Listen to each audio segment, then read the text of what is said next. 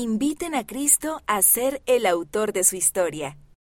Por la hermana Camille N. Johnson, presidenta general de la primaria.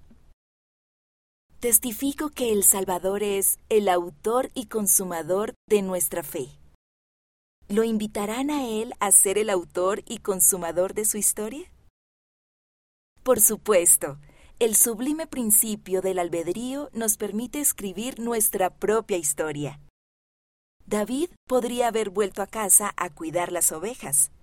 No obstante, Jesucristo está presto para utilizarnos como instrumentos divinos, como lápices afilados en su mano, a fin de escribir una obra maestra. Dejar que Dios prevalezca, permitir que Él sea el autor y consumador de nuestra historia, sí requiere que guardemos sus mandamientos y los convenios que hemos hecho. El hecho de guardar los mandamientos y nuestros convenios es lo que abrirá la línea de comunicación para que recibamos revelación por medio del Espíritu Santo. Es mediante las manifestaciones del Espíritu que sentiremos la mano del Maestro escribiendo nuestra historia junto con nosotros. ¿Por qué deseamos que el Salvador sea el autor y el consumador de nuestra historia? Debido a que Él conoce nuestro potencial de manera perfecta, nos llevará a lugares que nunca hubiéramos imaginado.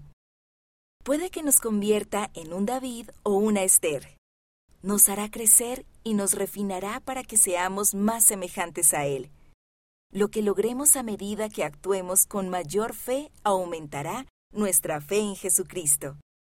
Seremos juzgados por lo que contenga nuestro libro de la vida podemos decidir escribir una narrativa cómoda para nosotros mismos, o podemos permitir que el autor, consumador y maestro escriba nuestra historia con nosotros, dejando que la función que él necesita que desempeñemos tenga precedencia sobre otras ambiciones. Permitan que Cristo sea el autor y consumador de su historia.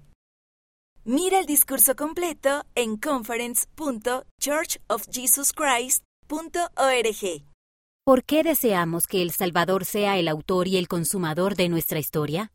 Debido a que Él conoce nuestro potencial de manera perfecta, nos llevará a lugares que nunca hubiéramos imaginado. Camille N. Johnson